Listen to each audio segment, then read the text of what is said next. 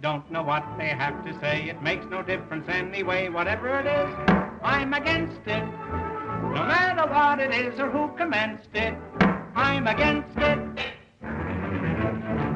Your proposition may be good, but let's have one thing understood. Whatever it is, I'm against it. And even when you've changed it or condensed it, I'm against it. Bienvenidos al segundo capítulo de Errar es humano, con faltas de ortografía. Somos un par de amigos que nos gusta ver el lado popular a lo impopular, lo bueno a lo malo, lo malo a lo bueno, algo parecido a defender la pizza con piña o brócoli. Tengo a mi frente, pero a miles de kilómetros de distancia, a mi amigo Felipe Ernesto, de quien no hay mucho que decir, porque si no, eres nada si no hay nada bueno que decir, de alguien mejor guardar silencio. Bueno, muchas gracias, Oscar Waldo. Aquí eh, virtualmente está mi amigo, eh, también a miles de kilómetros de distancia. En realidad, su sola presencia es una justificación a la gordofobia. Eh, si lo llamo gordo, guatón, guatón culeado, otro tipo de sinónimos, no se asuste, ya es una forma de tratarnos entre nosotros. Y el gordo tiene una infinita capacidad de hacer enojar al otro, ¿ya? A través de la sátira, la ironía y haciendo humor. Así que si se lo pilla en Facebook ya, ya conocerá eh, sus triquiñuelas. Bueno, hoy en este capítulo lo que queremos hablar es de lo políticamente correcto. ¿ya? Eh, está de moda, de hecho, en varios idiomas, en varios países, está el problema de qué es políticamente correcto, cuáles son los límites de lo políticamente correcto. Y eh, qué se puede hacer cuando se traspasa la barrera de lo políticamente correcto. Pero eh, no es, como está mucho en el habla cotidiana, en la prensa, se discute en las redes sociales, no es claro dentro de todo qué es lo políticamente correcto. Con Oscar Waldo nos no, no ocupamos de intentar buscar una, una buena definición y a mi gusto la que encontré más completa es de la enciclopedia británica, ¿ya? Em, que dice finalmente, para no leer palabra por palabra la definición, de que lo políticamente correcto refiere al lenguaje que intenta no ser ofensivo, ¿ya? O no irritar a grupos identificados con características de raza, género, cultura o orientación sexual, entre otras, ¿ya? Em, Ahora, lo interesante de la historia del concepto es que eh, partió primero en Rusia, ya, en la idea de qué tan apegado a las normas y dogmas del Partido Comunista había que ser o no, y se extendió en general como una crítica interna en la izquierda, ya, hasta los 60, etcétera. De hecho, después, en los 60, era, era casi no seas tan políticamente correcto es eh, significaba ayer igual a no seas tan dogmático, ¿ya? Para hacerlo en una línea, con un chiste que, es viejo, pero, pero toda gente, todo, todo, ser humano formado en política en Chile lo conoce, de que cuando llovía en Moscú, los comunistas chilenos abrían el paraguas, ¿ya? Eso era ser en el, en el sentido clásico políticamente correcto. Pobre que se te diera vuelta el paraguas porque te echan del partido. Te echan del partido. pregúntale al MBL, pregúntale a, Rolando Jiménez, a, toda esa gente. Acá, acá somos revolucionarios, pero comunistas. pero, pero maricones, eh, pero maricones. Claro, no. Eh, no, como esa, esa frase que nunca he sabido bien si de verdad Fidel la dijo o es solamente atribuida de que la revolución no necesita peluquero. Imposible decirlo hoy día, imagínate. Eh, no, pues de hecho esa frase, eh, me acuerdo que alguna vez la tratábamos de buscar, po, y no ah, está en un libro. O sea, está en ese libro asqueroso de, del laje con el otro hueón, no me acuerdo cómo se llama, ese del el, libro negro de la nueva izquierda. Eh, ya, pero poner autoridad a ese libro te pone al lado de, gente como Axel Kaiser, po, Entonces, claramente. Pura serie a mí me gusta así y prefiero creer que es verdad. Me da mucha risa. no, prefiero, no, me, no, me, no me interesa si, si es verdad o no, pero, sigamos con, esa frase. La revolución no necesita peluqueros. Em, bueno, tu botón tenía una, una definición alternativa. Yo, es que yo tuve que encontrar alguna definición porque no encontré nada, puros alegatos, uno que encuentra en internet. Entonces me metí a Facebook, a Reddit, a todas esas redes donde, donde se explora lo, lo que es políticamente o no políticamente correcto. Entonces agarré como terminologías que no encuentro en los comentarios, en esos comentarios tan, tan llenos de sabiduría que se encuentran en los, eh, no sé, pues en Radio Bio Bio y hay gente que comenta. Eh, y hice un mamotreto que dice más o menos así, políticamente incorrecto. Término inventado por la generación de cristal, la que se ofende por todo porque le faltó unos cuantos correazos. A mí, cuando niño me pegaban y crecí sanito. Si le dicen a alguien negro de mierda, los muy maricones se ofenden.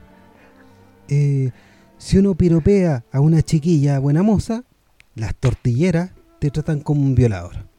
Y si haces chistes machistas, dicen que eres machista. Ya no se puede decir nada sin que un retrasado mongólico se ofenda por un chiste o por un comentario. En mi opinión, les faltan cojones, como a los transoperados. Obligado a reírme de los pobres.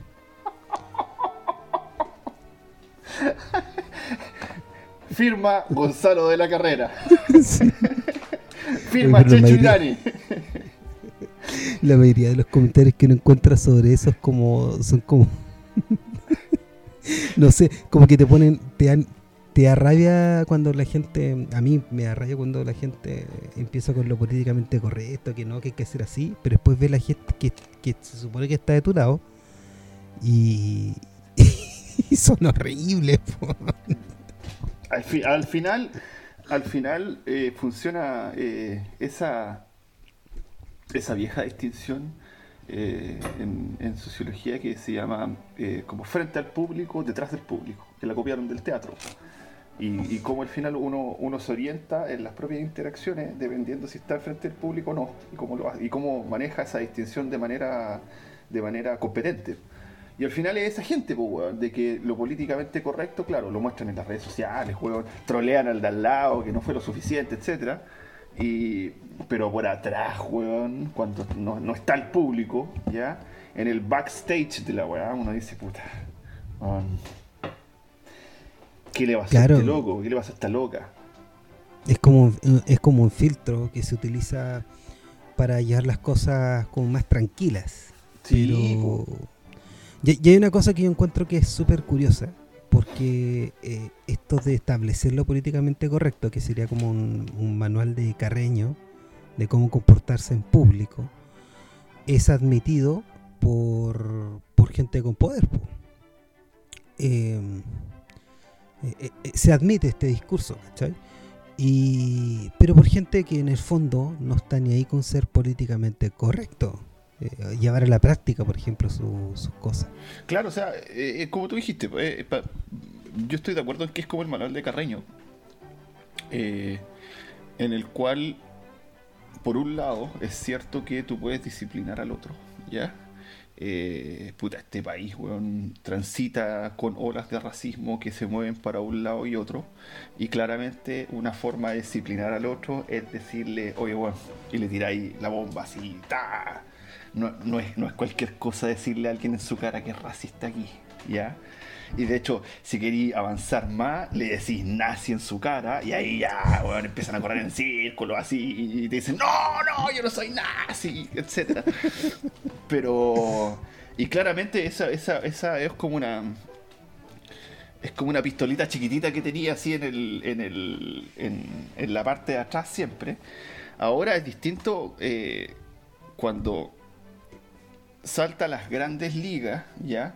En el que efectivamente es un arma que es de doble filo porque nunca se puede ser totalmente coherente con todo lo que llaman interseccionalidad. Siempre podéis tratar al otro de que es blanco, cuando que si el problema es que sea mujer, siempre puedes apelar a que es blanca. ¿Cachai? Eh, si es mujer y blanca, siempre puedes eh, apelar a que fue a las mejores universidades. ¿Cachai? Entonces, privilegios. Entonces, claro, pues siempre podéis contar más privilegios todavía y, en la medida en que el contador de privilegios sube, ya eh, lo políticamente correcto también tiene que ir subiendo. Y ya no es como una forma de... Y, no, y ya no es como el, el, el, manual de Carreño típico, típica regla que a uno le decían cuando chico, de eh, si va a otra casa, eh, no hable de política o religión. Eso sería ser políticamente correcto, en el sentido de hoy. Claro. Ahora es el problema. Y hay una cuestión que también, por eso mismo la frase al final de mejor voy a molestar, voy a reírme de los pobres, porque justamente los, mientras menos poder, menos razón hay de ser políticamente correcto. Eh, todavía en cualquier parte del planeta puedes reírte de un pobre. Claro. Twitter, o sea, lo que, dijo Aristía, la, la, lo, que, dijo Aristía, lo que dijo eh, la Asociación eh, de... Nacional de Agricultura.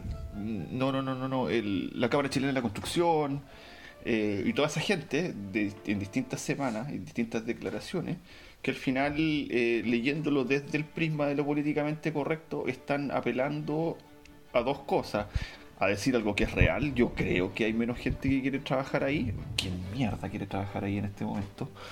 Y eh, un bono es la posibilidad que te permite, quizás no, no en menor medida, trabajar en ese tipo de lugares como la construcción o en el campo. Pero claramente que está detrás la idea de que si al, al, pobre eh, al pobre tú le das mucho, eh, como el flojo no trabaja. Claro, y no está la idea económica de que utilizan de excusa cuando uno va a pedir trabajo y quiere más sueldo que no son competitivos, entonces los sueldos no hacen que la gente vaya para allá. Claro. Ahí no funciona. Ahí no funciona. Eh, eh, es que esos locos ni siquiera ni siquiera eh, tienen el software del Taylorismo, weón. No. ¿Cachai?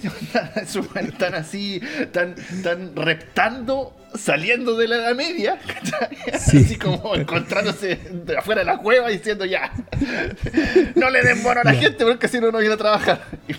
No, pues ellos están en, en, en, la, en, la, época industrial de Gran Bretaña, cuando era imperio. Claro, pues, sí, pues son ¿Por qué no trabajan los niños? la, la, compañía de la India Orientales, weón, eh, con John Stuart Mill ahí escribiendo sobre la libertad y mi libertad para hacer las cosas y no me la restrinjan, mientras, weón, barriendo a balazo a, la rebelión en la India en medio del siglo XIX, weón. Pero yo creo que la East Trade Company, de, algún día deberíamos dedicarle un capítulo solamente a la East Trade Company, porque muchas ideas vienen de ahí. De hecho, eh, dejémoslo como, como, el, el, post-it pegado así, la, notita pegada, de que mm, cuando usted a un eh, defensor del, liberalismo le diga que la libertad del mercado es lo más importante y uno es absolutamente libre y todo debería ser privado, recuérdele que sí existió un, lugar donde no había Estado, ¿ya? Y lo hacía toda una compañía, que fue la compañía de la India Orientales en la India, en que todo era privado, ¿ya? Y ahí podemos ver las consecuencias del, del sueño de lo que quisieron poner en Chile y todavía siguen, siguen haciéndolo. Pero volvamos a lo políticamente correcto. Eh, el, no sé, yo, yo encuentro que eh, si se ocupa... A ver, tirándolo en términos eh, un poco más, más formales, lo que me pasa a mí lo políticamente correcto es que finalmente es un uso práctico de la moral, ¿ya? Si yo desprecio a alguien, ¿ya? Viene bueno y me dice, eh, no sé, yo, yo cuando hacía clase ocupaba este ejemplo, yo decía, si yo digo que los negros son inferiores y son más tontos, ¿ya? Primero está el, el rechazo moral de despreciar eso, ¿cierto? La pregunta es por qué lo desprecio. Y en la moral es bien difícil hacer reflexivo el problema. ¿sabes? Porque uno perfectamente le puede decir, demuéstramelo. Sí. Y lo convierte en una discusión científica. Demuéstramelo. ¿Qué? ¿Le, hiciste eh, test de inteligencia, weón? ¿Le, ¿Qué?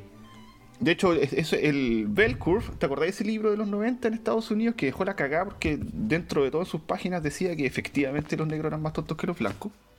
Método estadístico, etcétera. Eh, uno siente un automático desprecio y lo puede entender.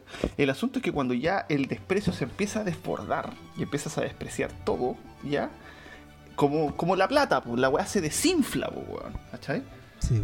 Porque ahí te empiezas a decir, ah, pero esta weá no es desprecio moral, ¿cachai? Tiene, es política.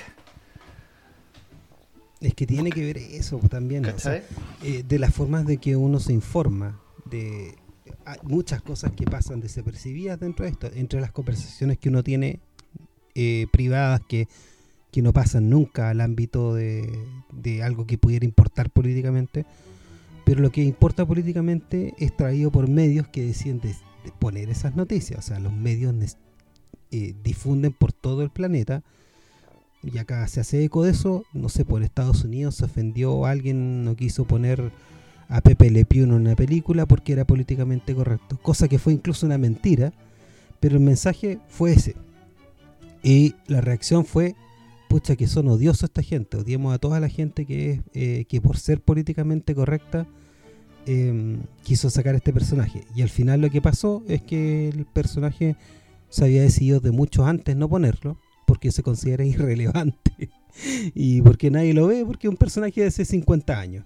Eh, pero el, ese tipo hay un lo que hay detrás también de eso es que realmente hay una molestia con lo políticamente correcto entonces no es que sea también algo universal no ah. y, y, puede ser y, a ver yo o sea nosotros dos entendemos obviamente que hay personas ya que ante ciertas situaciones efectivamente de verdad se sienten agraviados.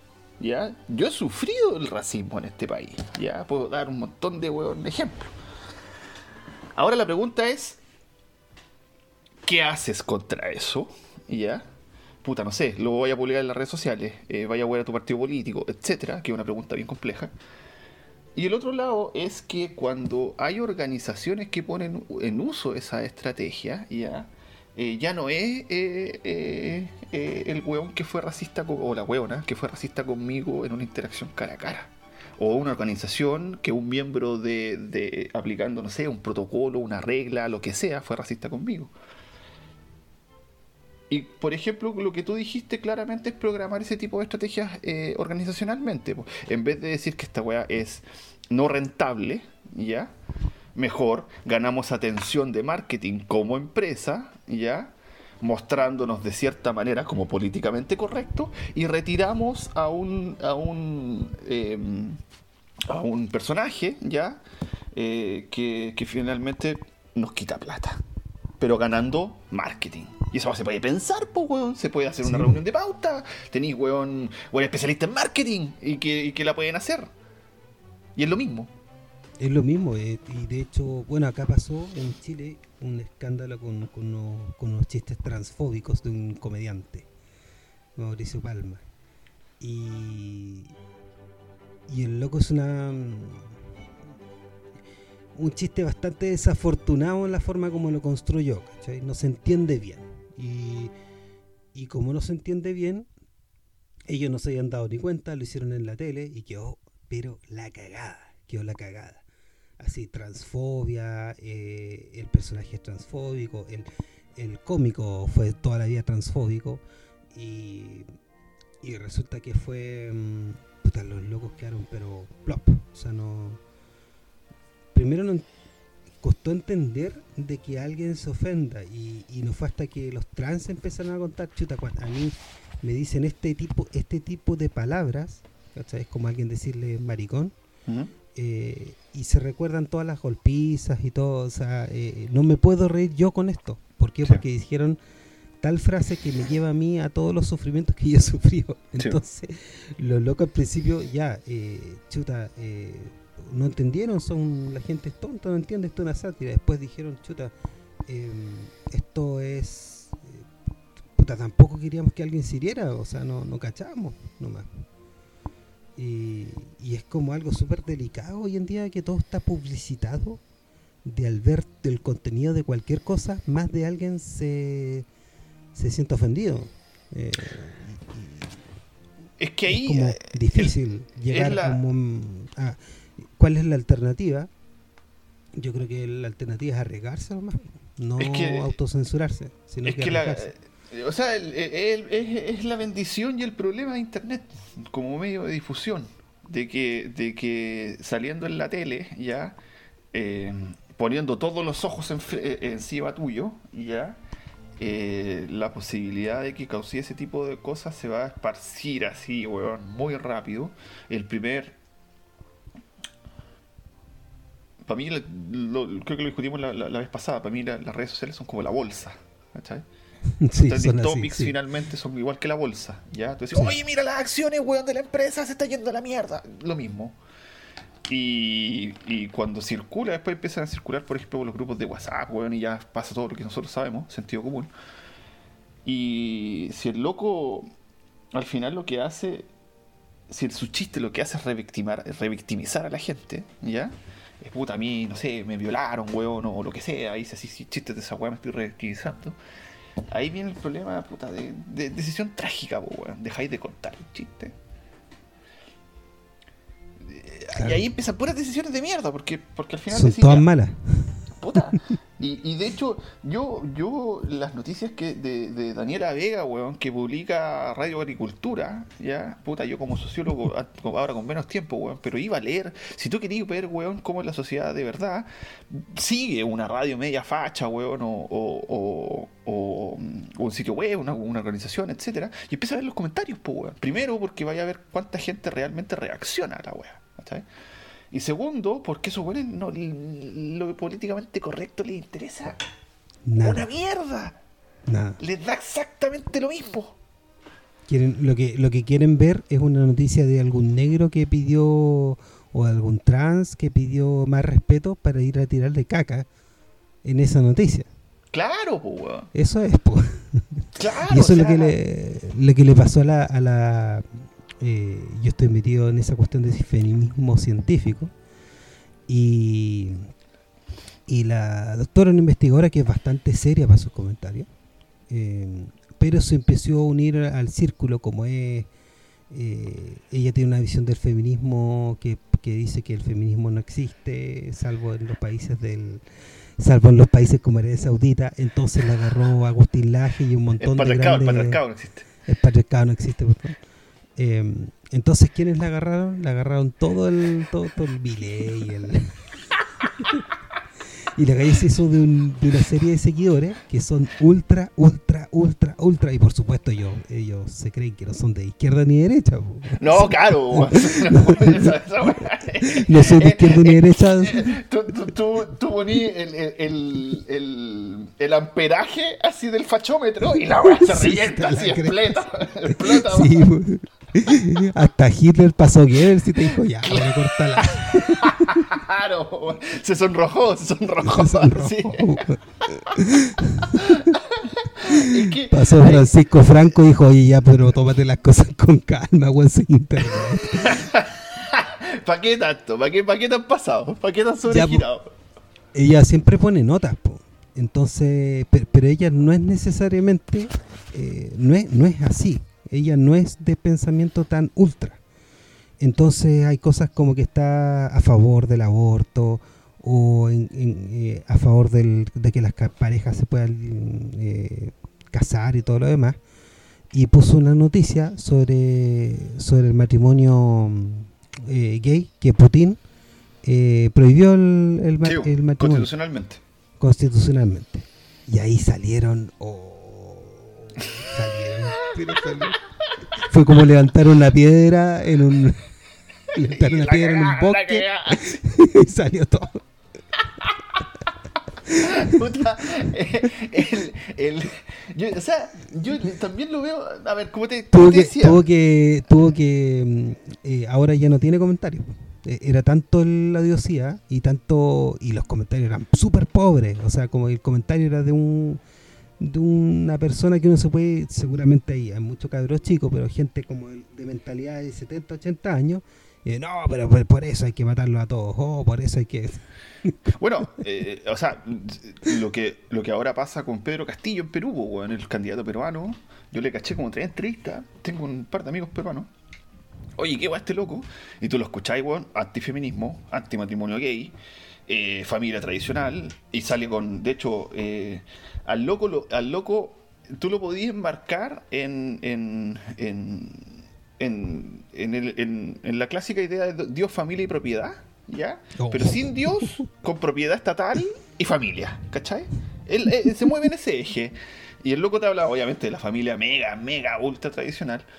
Y porque al final sus votantes, weón, son, son locos rurales, pues, weón. De hecho, algo que también yo he discutido varias veces es que ese discurso finalmente, o esa estrategia política, cuando se transforma en política, cuando ya no es solo moral, ya, ojo, cuando ya tú buscáis, weón, Claro. concentrar poder y mover eh, agenda, eh, dos cosas. Lo primero es que es muy citadino, es muy de ciudad, es muy de individualismo de ciudad.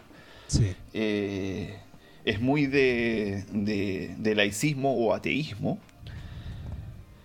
Y una segunda característica es em, que es al final tomar hasta sus últimas consecuencias la discriminación positiva como eh, programa político. Entonces, siempre que refieras a un grupo que históricamente ha sido troleado, marginado, destruido, lo que sea, em, tienes que tener pinzas, ¿ya? Y ojalá hablar de el término históricos de ese tipo de, mierda, que es indudable, weón, nadie va a discutir cuán, cuán mal lo han pasado, weón, todos esos grupos. Eh, lo políticamente correcto es para encorsetar al oponente político mm, a través de la moral con una estrategia política, muchas veces, no, no siempre. Y eh, para darte un ejemplo, ahora en, Alemania está la discusión eh, en Die Linke, Die Linke es el partido más a la izquierda que tiene representación parlamentaria. Eh, mucha gente de la ex DDR originalmente partió ahí, ¿ya? Que es lo que está a la izquierda de la socialdemocracia. eh, entre eh, una seguir una línea de lo que se llama lo que se le llama hoy en día a esto política identitaria ya y o, o seguir con las demandas universalistas en términos eh, de izquierda por ejemplo acá en Alemania el problema de la vivienda ya esa se olvidó el derecho tú, tú, tú habláis de derecho a la vivienda y la gente que mira así como ¿qué? ¿Qué es eso? ¿qué? ¿qué es esa weá? Y, por otro divertido lado- porque es un tema súper presente, o sea... Claro, un de hecho ahora, ahora en la, misma, en la misma, no sé qué pensáis tú, weón, de, de- de cómo avanzar ese tipo de agendas políticas en un país como Chile, po, weón. Que ya la weá, el conservadurismo así, weón. No, no, no, no. eh, es, es difícil encontrar, weón, una salida en la cual eh, un país que tiene mucho de fascismo, mucho de fascismo, eh, avanzar ese tipo de políticas cuando viene, por ejemplo, no sé, weón. Pati Maldonado con las otras locas, ¿te acordáis cuando tiraron unos, unos comentarios homofóbicos también? Sí, sí, siempre, siempre. Daniel Vega, decían, Daniel Vega. Daniel Vega, de veras, de veras, Daniel Vega, pues weón, tenéis toda la razón. Y, y, y me da risa porque hay cosas que se confunden como políticamente correcto. Yo no creo que sea políticamente correcto eh, decirle a alguien que se perciba a sí mismo como mujer, eh, tratarla de, mujer, porque al final hay mucha gente que, se autopercibe de gracioso, de inteligente, y uno trata con respeto igual, o sea, no sé, eh, no sé cuál es el enojo por eso, o sea, independientemente de que tú creas por dentro, sí, no, oye, pero este, el- este es un buen que está piteado, ¿cachai? No, este- Eh, sí, Daniel, o sea, Daniel Vega está loco, pero le voy a decir, da- da- da- Daniel le voy a decir Vega- Daniela Vega. Le Sí, voy a decir porque no quiero, ¿para qué, ¿para qué lo voy a joder si ya tiene suficientes problemas? Claro, Para po, que me weón. escuche a mí diciéndole Daniel Vega. po. O sea, es como cuando te. Bueno, y, el- y el- y ese lado más, más, más facheli cuando te dicen. eh, no, ¿y qué vamos a aguantar después? Que se crean perros, weón, y te ponen el caso de un weón así en un país muy lejano Japón. que se cree perro. Japón, pues, donde se casan con robots, con ¿Cachai? perros. O que se cree árbol, una weá así, ¿cachai?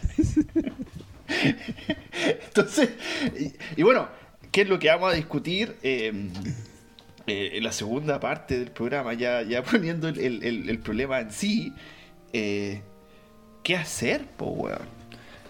Porque si eh, está, está el problema, ¿ya? De que Internet como medio de difusión te permite, weón, hacer, hacer circular la, comunicación de esta manera tan rápida, tan efectiva. Eh, uno se encuentra casi en la decisión trágica de o oh, vivir en la burbuja, no quiero que me digan nada, los safe spaces finalmente, de los gringos, ¿cachai? Eh, o sea, yo nunca he visto una de esas weas. O sea, una vez vi uno acá, ya, pero no, no, no en una universidad. Me llamó mucho la atención, pues, weón y miré la gente que estaba adentro, etcétera. Y, no sé, podríamos hablar de eso después, pero hacer como una especie para tu vida, una, gran burbuja, ya, y no quiero escuchar eso, etcétera, pero igual lo vas a escuchar. Y que los vaya a castigar penalmente, weón. Bueno, esa es otra diferencia, eh, que lo políticamente correcto y lo, y lo penal van por carriles completamente distintos. O sea, eh, y eso es una cuestión que en, que en el discurso ultraconservador se lleva, ya, eh, lo políticamente correcto es sumamente molesto, por lo tanto no debemos penalizar discursos de odio eh, y, que es completamente distinto porque el discurso de odio es, miren, acá está Felipe Ernesto, vive tanto, vamos a matarlo o vamos a pegarle. Sí, es un, es un discurso de odio. Voy o también otra cosa que no se permite son las amenazas, casi en todo orden jurídico las amenazas son penalizadas. Sí, pues, de hecho amenazar a alguien es delito. Pues, es un delito. Sí, pero no es un delito decirte tonto weón. No, no. Entonces eh, hay, que, hay, que tener cuidado también con eso porque suelen llevar, eh, cuando uno se encuentra con alguien, suelen llevar a ese ámbito y no tiene una cosa que ver con la otra. No hay y se disfrazan, por ejemplo, la ley de Canadá, eh, esa ley de Canadá de que, que es antidiscurso de odio, para referirse a la gente por el género que, ellos dicen que tienen, por la cual se fue Jordan Peterson de Canadá porque no encontró que era horrible, que lo iban a encarcelar.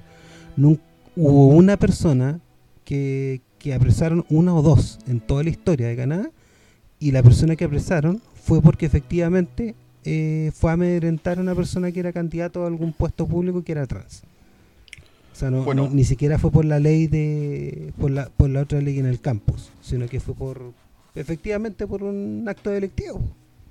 Dejemos la, la, la patita de la discusión eh, para el siguiente bloque y ahora queremos hacer un, un experimento de quiebre con, con, el auditor o la auditora, ¿ya? Eh, que se haga la pregunta de hasta dónde es políticamente correcto lo que va a escuchar, ¿ya?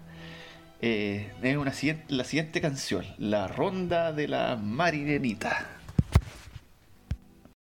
Yo soy la marinerita, niña bonita del regimiento, que todos los soldados me saludan al momento. En guardia me saludan y me dicen al pasar. Marinerita, niña bonita, yo me quisiera casar con vos una semana de buena gana, junto a tu rancho estaría yo. Y esa fue la hermosa ronda de la marinerita. ¿Qué les pareció? Eh, tenemos pedofilia, tenemos prostitución infantil.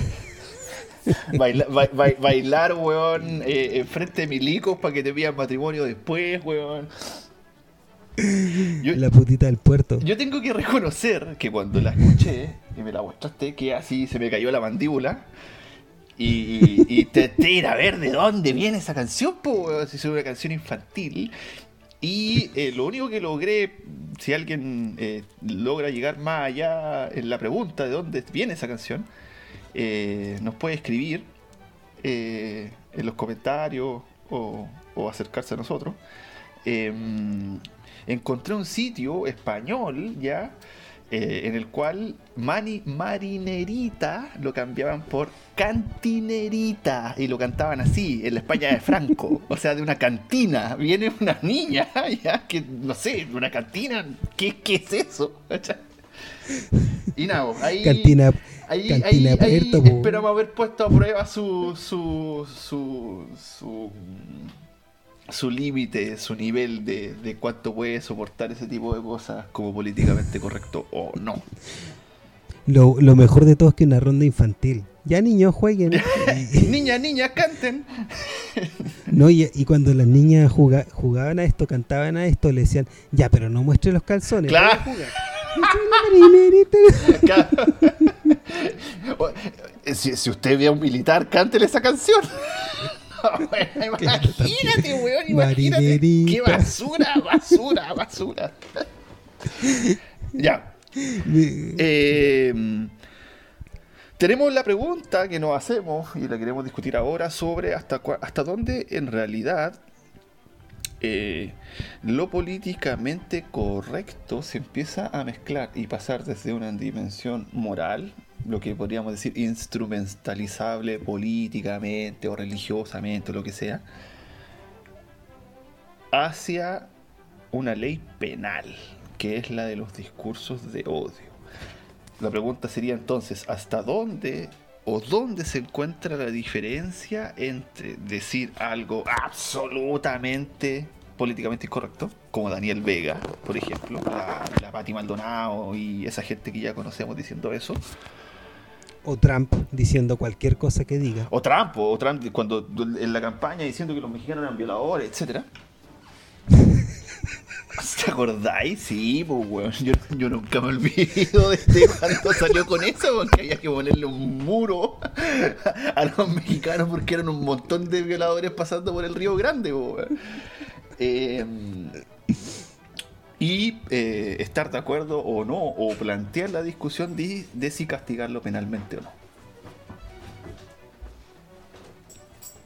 Yo creo que no, no, no es castigable penalmente a menos de que induzca alguna acción eh, que atente contra, contra la gente. Eh, cl- eh, caso claro es el genocidio. Sí. O sea, el discurso del genocidio ha llevado a que se maten etnias, eh, grupos seleccionados de gente en toda la historia de la humanidad. De eso no hay ninguna, ninguna, ninguna prueba de lo contrario. Entonces, De hecho, eh, estoy de acuerdo contigo. O sea, eh, es la pregunta de hasta dónde eh, ese tipo de discursos finalmente significan, o sea, se pueden, ¿cómo decirlo? La incitación al odio, que es como el- el- el- la, la gracia de esta, de, esta, de esta ley, ¿ya? Incitar a alguien a odiar, pero en el sentido de que haga algo, pues, bueno, si yo puedo odiar mucho a un grupo de gente o algo, ¿ya? pero mientras no haga nada, no. Si creemos en los marcos ilustrados del derecho penal, ¿ya? Que mucha gente les dice liberales, pero son ilustrados, ¿ya? Es decir, es que ser razonable a la hora de castigar. eh, no. Que los odie, pues, weón. ¿Cachai? Sí, Si mientras no les pegue, mientras no haga, no cometa delitos, puede odiar y estar enojado todo el día, weón, etcétera. ten úlcera nomás. Claro, claro, que le den úlcera, po, weón. Pero el, Toma, tómate una fambotina, no sé. una- pero el, el- el- el asunto es como al final, eh, yo creo que el problema para un lado, ya, para el lado más, más, más conservador o incluso Facelli, es que eh, entienden que quien te acusa de ser impresentable, es decir, violar las reglas de lo políticamente correcto, no solo puede apelar a la moral para despreciarte y que los otros te desprecien, sino que te puede amenazar con poder. Esa es la diferencia. Porque es distinto que yo te diga, eh, eh, te voy a demandar y te voy a hacer mierda, ¿ya? Y te voy a meter preso, weón. A que yo te diga, oye, tú no podés decir eso porque bla, bla, bla, bla, bla, bla, bla, bla. ¿Cachai? Ese es un lado. Y al otro lado es... eh, se puede ver también como un control del fascismo weón, y del, y del conservadurismo más, más Cuba. Sí, sí, y allá en. Bueno, en Alemania todavía no tenemos ninguna guerra nueva. Hace bastante años, así que de- debemos agradecer a que Alemania mantiene esa. esa. esa ansiedad por hacer. Por hacer Por mantenerse, por mantenerse en la, en la regla. sí, sí, por mantenerse en la regla, Bueno, por favor. Aquí, lo que tú dijiste, aquí lo que hay, eh, la ley es lo, lo que mm, entiende, eh, de hecho es, es eh, como al odio, la traducción siempre es complicada desde el alemán al español, pero sería como la incitación al odio de pueblo, ¿ya? No es discurso de odio nomás así, es como realmente cosas como el genocidio, como atacar a gente, etcétera. Y bueno, también está el argumento de, de que no hay que permitir ese tipo de discursos porque efectivamente incitan a crímenes de odio sin ser genocidio. Es decir, cuando eh, Patti Maldonado le dice Daniel eh, Vega a Daniela Vega, eh, aumentan los ataques o la mala onda o lo que sea ya a las personas trans. Por eso hay que prohibir. Claro. Claro. Lo que hace es prohibir el discurso y con alguna sanción leve y, lo que hace es penar el crimen con una sanción ejemplificadora. Exacto. De hecho, hoy en día que eso Chile existe ya, eh, eh, lo que se hace es que no se penaliza muy fuerte el discurso de odio, pero sí se penaliza muy duro el crimen de odio, ¿ya? Y lo que hicieron finalmente, como más en- entrando en, en la ingeniería penal del asunto, ¿ya? Cuando hay que programar la máquina punitiva del Estado, el, software lo que dice es que si tú le pegas a alguien con la motivación de que lo odias porque es trans, porque es gay, porque es indígena, etcétera, ¿ya? Eh, ahí te cae la pena mucho más dura, pero eh, el fiscal tiene que demostrar que lo odias, pues. Debe demostrar tu motivación. No sé, que te pillen una esvástica en la casa, o que hayáis comentado en las redes sociales, muéranse maricones culiados, weón, así. Y ahí te puede tirar el- el- el- la pena, porque es un agravante.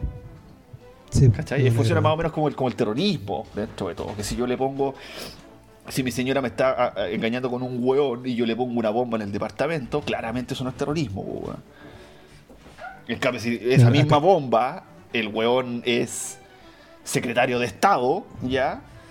Ahí entra la duda, po, si estoy poniendo la bomba porque soy terrorista o porque se está acostando con mi señora, weón, ¿cachai? Claro. En Estados Unidos tienen harto el problema y, y con, el con, con la libertad del discurso, con el free speech y con el y con lo políticamente correcto. Eh, también las se indican muchas partes de que lo políticamente correcto estaría en contra de la libertad de discurso. Y, y me da risa porque en Estados Unidos puedes prácticamente hacer lo que sea. O sea, el Ku Klux Klan todavía se puede juntar. Sí, pues el partido nazi de hecho sigue existiendo, pues, bueno, los neonazis tienen, Sí. tienen, no tienen ningún tipo de prohibición. Imagínate el Ku Klux Klan, pues, weón. De hecho, como que los gringos creen que sus propias normas morales son suficientes para aislar a esa gente y que si esa gente se quiere juntar con hueones iguales de dementes que ellos, el Estado no se debería meter, finalmente. Claro. Siempre y cuando no cometan delito. Esa es la, esa es la barrera. Claro, pero, eh, en el tema del Ku Klux Klan me llama mucho la atención porque el, la razón por la cual te organizas es para cometer delitos. po. O sea, sí, porque este- este- o claramente que es tapadera de, de- de- de organizaciones criminales, ¿no? Eso de acuerdo, pues, weón. Es como, no sé, es como la weá que está haciendo eh, el weón de, ¿cómo se llama? Sebastián Izquierdo. Sí, el, caca. El caca, lo que está haciendo Cacas. el caca, weón, con, con, con su grupito, claramente es como... Eh, Es una asociación ilícita. Es un símil de patria y libertad, pues, weón. Siquiera patria y Claro. libertad el gobierno Allende, weón. Eh, ir a pegarle, weón, a, a la, la tí- la típica... em, como las SA de los nazis, es la, el, el grupo de choque callejero del partido. Claro, Esa weá es, la vanguardia. ¿cachai? Eh, entonces, claro, si tú me decís, weón, puta, no, que esos weones. Imagínate, weón, Vanguardia llega y dice: eh, Queremos tener personalidad jurídica. Y, y recibir, y recibir eh, financiamiento bajo la ley Valdés. Les van a decir que no porque para eso está el Partido Republicano. claro, no nos quieren plata ya.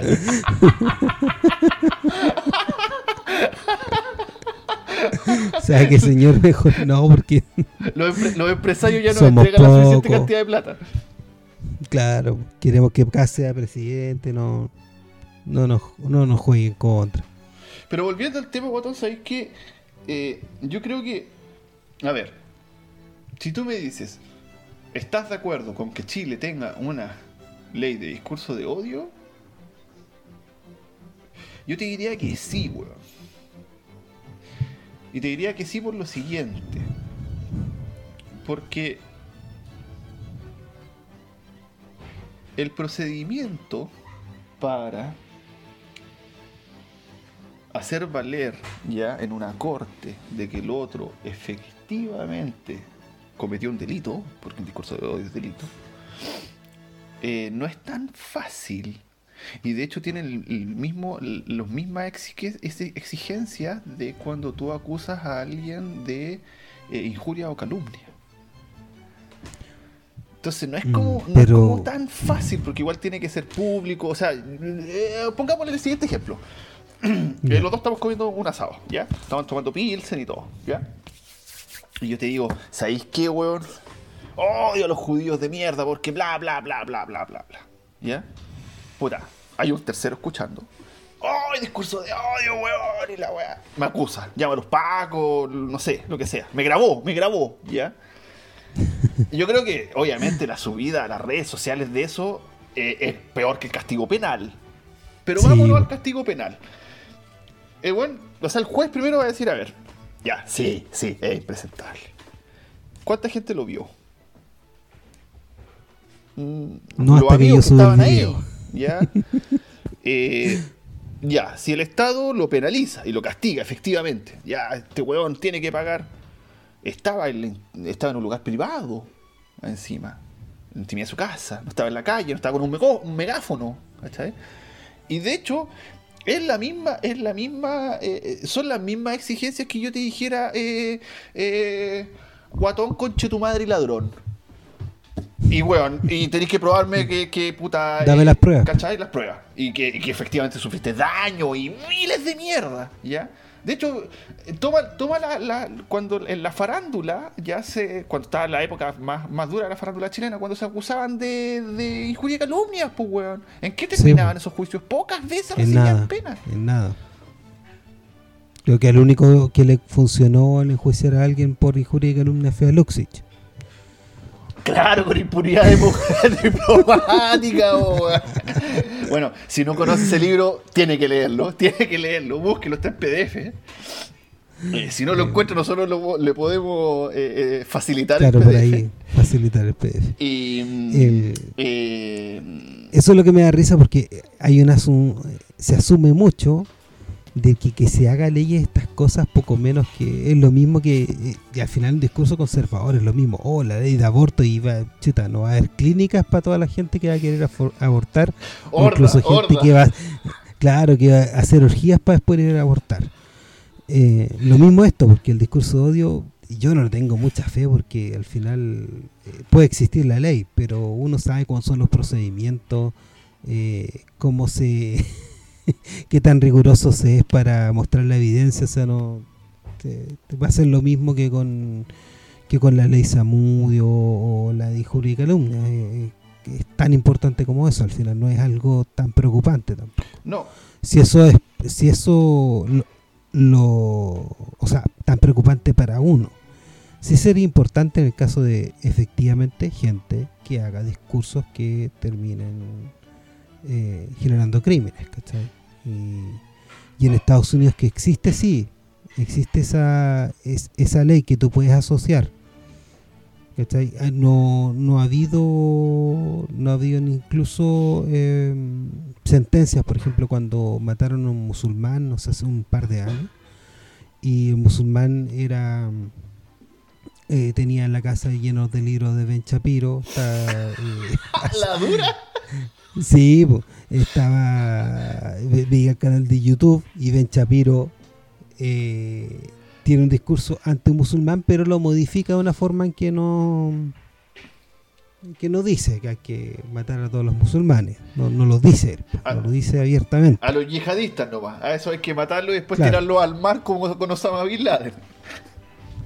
Claro, no, pero no dice eso literalmente, pues entonces cuida su discurso, entonces no tienes cómo unir eh, efectivamente eh, su discurso a una acción directa, entonces eh, tiene que ser algo realmente terrible y muy directo para que eso se lleve efecto. Entonces también hay, ahí hay como una un tema de una fantasía, una fantasía también muy facha de que oh, se crea la ley y va a quedar la cagada y nadie va a poder hablar nada en las redes.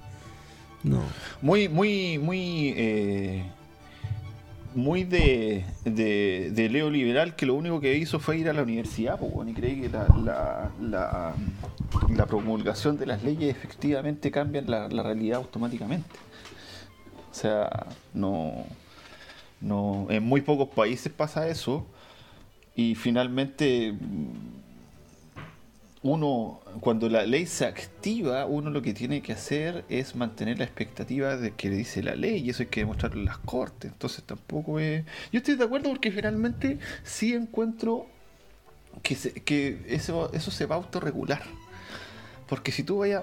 Es como lo que lo que pasó con París, pues bueno, Enrique París. ¿Ya? Enrique París. ¡No! ¡No! A este weón lo voy a demandar, injuria de calumnia, en 24 horas para estar esa weá en los tribunales. Ay, todavía estamos esperando, pues weón. Sí, Todavía po. estamos esperando. Y nadie le, oye, y, y nadie le ha ido a preguntar, pues, weón. oiga, doctor París, ministro, ¿y qué pasó? Es verdad que te- se fue cortado en, la, en las piernas de un... de un adolescente de todavía, de, de un menor de edad, de hecho. Entonces, es como. Finalmente, eso de andar amenazando con demandar, ¿ya? Eh, no. No. mm, se tiene. La, amenaza. es- Podéis caer en el problema de Pedrito y el lobo, weón. Si empezáis a amenazar, weón, y finalmente eh, no lleváis a cabo la, la amenaza, no buscáis que efectivamente se sancione, nadie te va a creer después. Es como la, es como cuando este weón de, ¿cómo se llama? El senador por Concepción, el ¿Navarro? Navarro, weón, que Navarro siempre dice, ¡No! Aquí, querella, querella. Y, Navarro, weón, ha puesto como 7000 querellas desde que es senador. Sí, y la weá nunca termina en nada, po, weón. ¿Cachai? No. Y uno ya lo, ya lo sabe.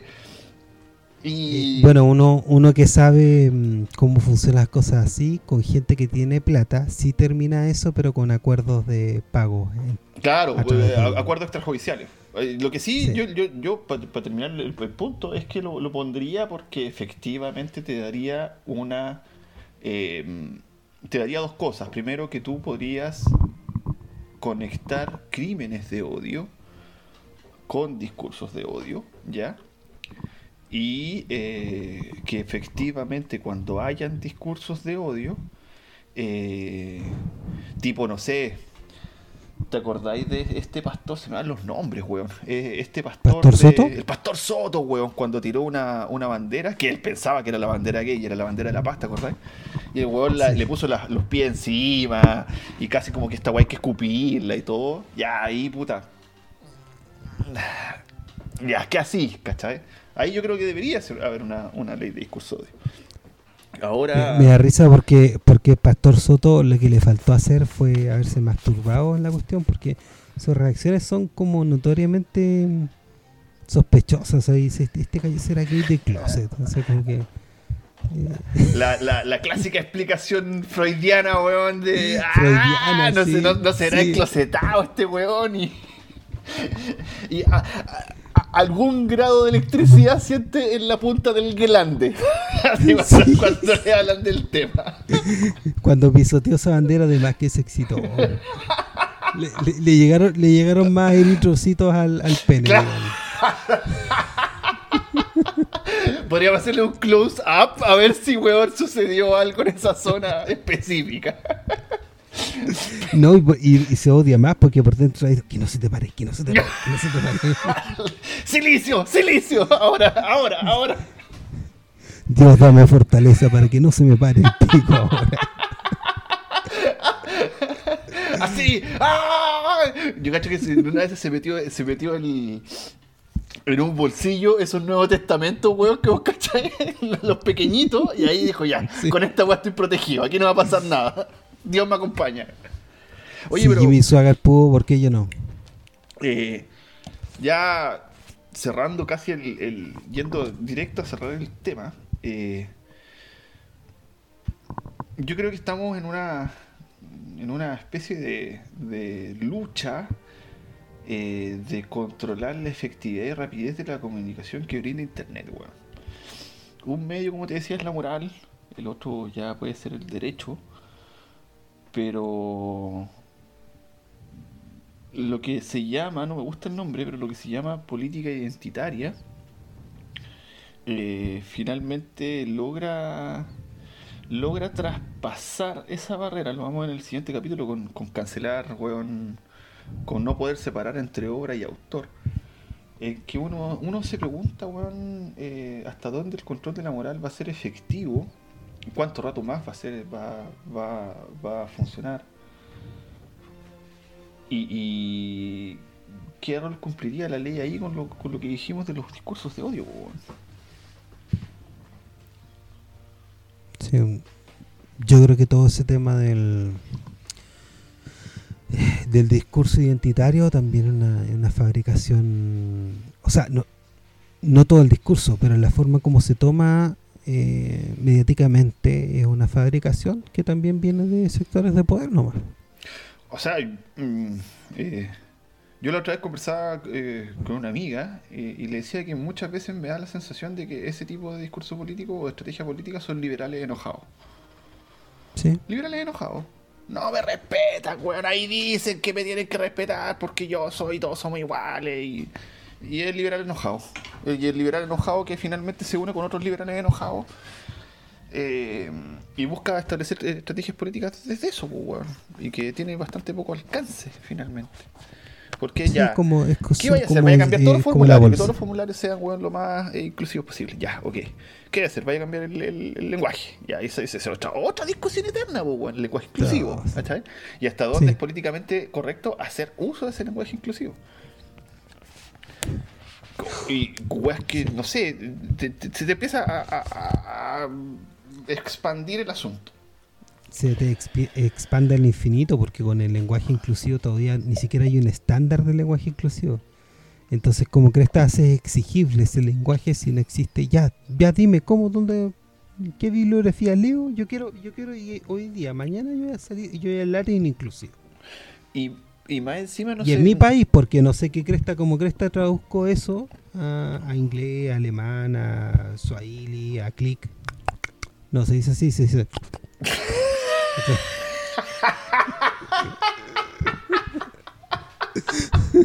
Ah, vos, vos, vos- tenés práctica en esa wea. Sí. Te caché, te caché. Eh, no, eh, pero el, el punto gordo es. No sé, yo. El, el- ponte ya. eh, hasta te hago la pregunta a ti. ¿Hasta dónde tú consideras políticamente incorrecto no seguir las normas del lenguaje inclusivo? Te cagué, te cagué. Aquí te espero. Eh, yo encuentro que eh, en términos morales, Sí, obvio, en términos morales, Imagínate que yo soy eh, eh, Mónica Rincón en CNN y tú eres candidata a la presidencia. Y yo te hago esa pregunta. me cagaste, me cagaste, no sé cómo responderlo. Porque no hay límite, po, weón. ¿Qué- ¿Dónde está? Y aparte, mi mentalidad necesita, necesita, mi forma de pensar necesita que haya coherencia, ¿cachai? Que si tú me dices esta cosa es aplicable en estos términos, entonces todo lo demás va a seguir la misma lógica. Y me, me, me, me pasa con esto, que no encuentro ninguna lógica, no sé dónde agarrarme, no sé, no sabes ni siquiera cómo estar creando nuevo lenguaje, porque el lenguaje igual es una cosa que se va también transformando. Sí. Con este tipo de cuestiones, no tienes el parámetro para hacer que eso cambie. O sea, ahora no sé quién fue la de la E. Eh, ¿Y por qué la E? ¿Por qué no la I? ¿Por qué no la U? ¿Quién dijo eso? ¿Quién lo, quién lo, ¿Dónde está escrito que la E es más inclusiva que la U? Entonces me, me- me encuentro que hay cosas que, que como que te las pasan y dicen no y, y no tiene discusión. Yo, Eh, yo que. lo políticamente correcto tiene también eso, en general, ese te- esa cosa. Que a lo largo de la historia, lo políticamente correcto y lo políticamente incorrecto ha cambiado de una forma descomunal. O sea, hoy en día se cree que es políticamente eh, correcto ser inclusivo o no, de, eh, o llega alguien que es homosexual y no decirle, oye, que eres maricón. Eso es políticamente correcto. Antes, antes lo políticamente correcto era si alguien, si una mujer no estaba lavando la losa y decirle, oye, tu mujer no está. Es más floja que la chucha, po, weón. Oye, tu mujer, weón. Sí. ¿Qué weón? No. ¿Qué weá? está, está opinando en la mesa. Claro. Y lo weón. políticamente correcto era que esa mujer, si tú eras un invitado inclusive, podías llamar, mandar a esa mujer a, a irse del a irse del cuarto y que fuera a hacer sus labores de mujer. Sí, Entonces, de hecho. Y, A mí- y lo más divertido que, que encuentro en, en esto te, te ser lo único que encuentro particular de esta época es que recién en esta época, también amplificada por las redes sociales, gente que nunca en su vida pudo eh, reclamar ese, ese derecho, esa disconformidad, lo está haciendo. Pero recién ahora, en el año 2020, 21 guatón. 2021. 21, no, pero te digo, en, en los 2000 recién eh, vemos este fenómeno, pero la historia de la humanidad para atrás fue todo lo contrario. Entonces, yo, yo veo, y esta reacción tan, tan, tan escandalosa por cosas que a mí también, eh, tú, tú me conoces como amigo, sabes que yo no soy políticamente correcto. Quizás, y no sé qué término se debería utilizar, porque creo que me queda chico el término. Eh, no eh, tanto lloriqueo por, por esto me parece como incluso una fabricación yo encuentro que es una cuestión muy reciente y nosotros nos criamos en otro mundo también Yo, yo también lo veo a veces como te decía, una, economía, eh, una economía de eh, es como es como el judo, ¿ya? Es una economía de reducir al oponente eh, de la manera más rápida posible, ¿cachai? Y tenéis miles de, formas. Y eh, lo, políticamente correcto, de hecho, es lo que te diría, mira, te lo voy, lo voy a mostrar también eh, con un ejemplo. Nuevamente yo soy Mónica Rincón, ¿ya? Eh, piensa, que, piensa que soy una, una Mónica Rincón, ¿ya? Y que te estoy entrevistando, tú eres candidato presidencial, weón. Y te digo, señor Oscar Waldo, usted quiere llegar a la presidencia de este país. ¿Usted se considera feminista? No yo no soy feminista ¿Pero por qué? Ah, ¿acaso usted está...? Porque... Explíquese. estoy a favor de que las mujeres se puedan es- expresar eh, su expresar de que me cagaste me cagaste no pero ya, ya, ya, no estaba preparado no estaba preparado estoy Ahí, a ahí, ¿cómo, cómo soy Ahí políticamente a correcto ahí? No, estoy de acuerdo que, de que creo que es una batalla que tienen que las mujeres por darle igualdad, no uno como hombre heterosexual eh, ponerse a hablar en torno a ella. Entonces no me corresponde a mí hacer vocería del, del feminismo. Pero usted va a ser presidente, tanto- va a tener que lidiar con agendas que tengan que ver con las mujeres. ¿Cómo lo va a hacer? Por supuesto, con gente que sea feminista y que pueda ser... eh, que pueda... A, tra- a través de gente que sea representante de las mismas feministas, por lo, cual, por lo tanto tienen que ellas ponerse de acuerdo y, y tener representantes. Si no, no podría yo hablar con cada una de las feministas de, de Chile, sería imposible. Ahí te los, ahí te los cagaste. Ah, sí, ahí, ahí, ahí, ahí abriste el, el naipe. Ahí, me lo cagué. Ahí estoy hablando de la vieja política. y Dice, oh, la DC tiene una candidata feminista, la UDI igual. Y ahí ya, bueno, la que salga yo voy a hablar con ella. con la candidata UDI feminista. Gracias. Ya, ya, pero ahí, ahí, ahí saldría ahí, eh, lógicamente de la pregunta, po, weón. pero para candidato, weón, no te votaría. Ni Tere Marinovich te votaría. No, bu, perdiste con todo. Sí, pues por eso. Bueno, eh, ya nos hemos reído bastante, yo lo he pasado muy bien. Eh, eh, y mm, los queremos dejar con una canción para el cierre. una canción que también, si ustedes la escuchan, quizás no, no es tan, no es tan eh, políticamente correcta como impolítica, políticamente incorrecta como la, la que pusimos en el intermedio. La mari, la, la- bah, hablo como una mierda. La marinerita.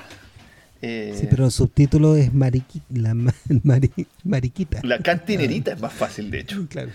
Eh, pero los vamos a dejar con una canción de Leonardo Fabio, ¿ya? Que también cantaba nuestra abuela, etcétera, ¿ya? Nuestras madres, más que nada, que se llama Mi amante niña. Chao.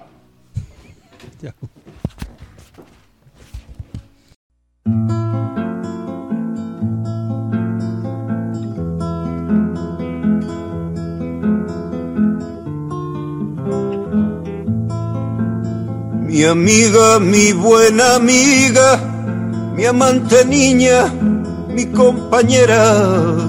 Quisiera contarle al mundo lo que es tenerte la noche entera y recorrer tus caminos, tu vientre fino, tu piel de seda y el paisaje de tu pelo sobre mi almohada y tu boca fresca razón de mi vida, mi fe, toda mi alegría, molino en que gira mi ser, mi amor y mi vida, el hijo de tus entrañas tiene tus ojos de primavera y tu risa de campanas, mi amante niña compañera. Si alguna vez te hago daño, te hiero en algo, mi compañera. Compréndeme como a un niño que tiene celos, mi compañera. Razón de mi vida, mi fe, toda mi alegría molino en que gira mi ser, mi amor y mi vida. A veces, cuando despierto, a velar tu sueño de niña buena, te robo en silencio un beso, mi amante niña, mi compañera. Y pienso si no es pecado ser tan dichoso y me da vergüenza. Y entonces lloro en silencio por los que sufren, mi compañera. Razón de mi vida, mi fe, toda mi alegría. Molino en que gira mi ser, mi amor mi vida.